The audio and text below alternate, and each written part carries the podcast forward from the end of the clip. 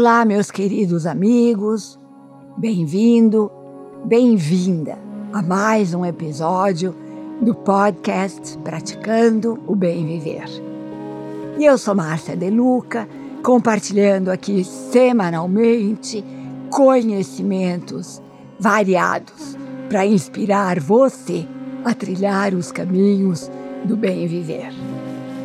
E no meio dos desafios do mundo atual, os sábios ensinamentos de Merlin, o mago, chegam em boa hora, nos mostrando um mundo repleto de magia, encantamento e inocência que esquecemos.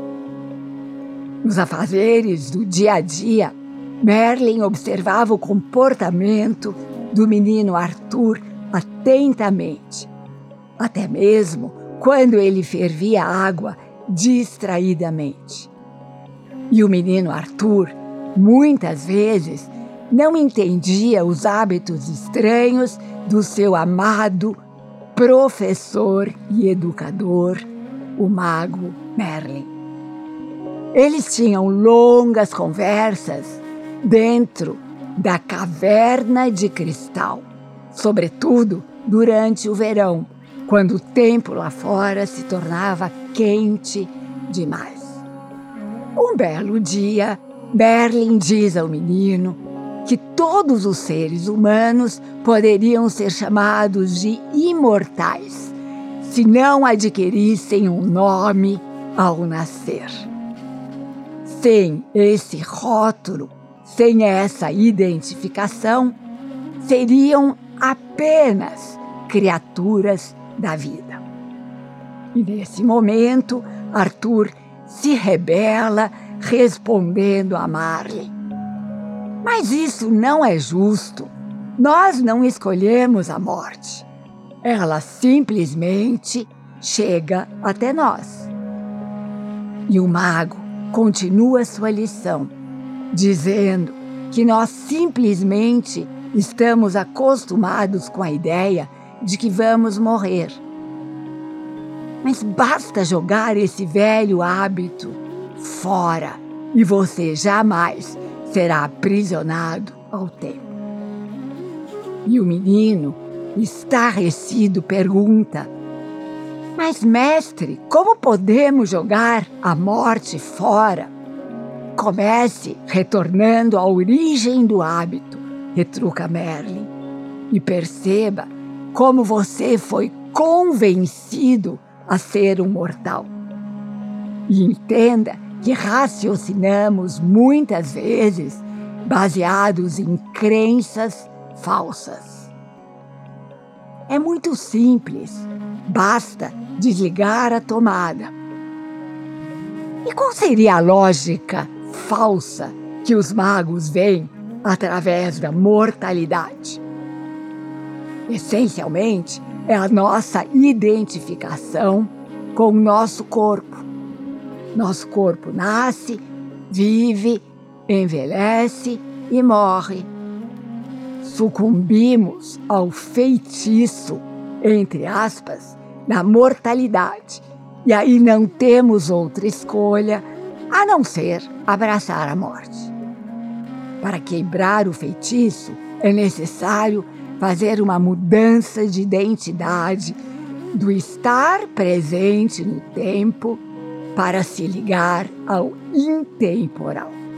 Portanto, o mago faz uma jornada para descobrir a verdade sobre o tempo, o seu verdadeiro significado, sobre a noção de que o Merlin permanece vivendo em um tempo atrás. Ele está sempre querendo procurar as raízes das coisas que existem. Na existência do mago, o tempo é simplesmente eternidade quantificada. Todos nós estamos inseridos no intemporal. E agora, ouçam com atenção. O mago não acredita em morte. Sob a luz da consciência, tudo está vivo. Não existem começos ou fins. Para o mago, essas são apenas construções mentais. Para estarmos realmente vivos, precisamos morrer para o passado. Moléculas se dissolvem e se vão, mas a consciência sobrevive à morte da matéria na qual ela cavalga. Particularmente, eu adoro essa lição, mas sei que ela é de difícil entendimento. Portanto, peço a vocês que se dirijam para o seu lugar sagrado, sentem-se confortavelmente com a coluna ereta e os olhos fechados. Respiração lenta e profunda. Lembrem-se de aromatizar o ambiente com aromaterapia de lavanda. Analisem suas emoções. E quando estiverem em um estado de calma, tragam um sentimento de pura e profunda gratidão por todos os ensinamentos do Merlin que vocês estão recebendo através dessa série. E tenham a intenção de aprofundar seu entendimento sobre esta específica lição, que é de relevância para nosso desenvolvimento espiritual.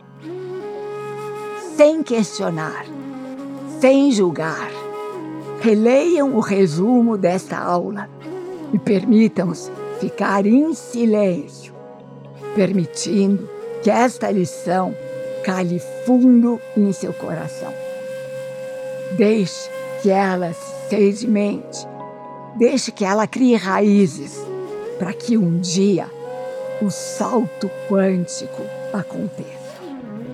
E como sempre, me coloco à sua inteira disposição para receber seus feedbacks ou dúvidas pelo Instagram.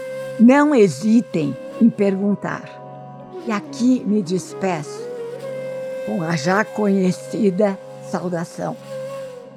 O mago que habita a caverna de cristal do meu coração, reverencia o mago que habita a caverna de cristal do seu coração. Todos nós somos só um ser de luz. ナマスカール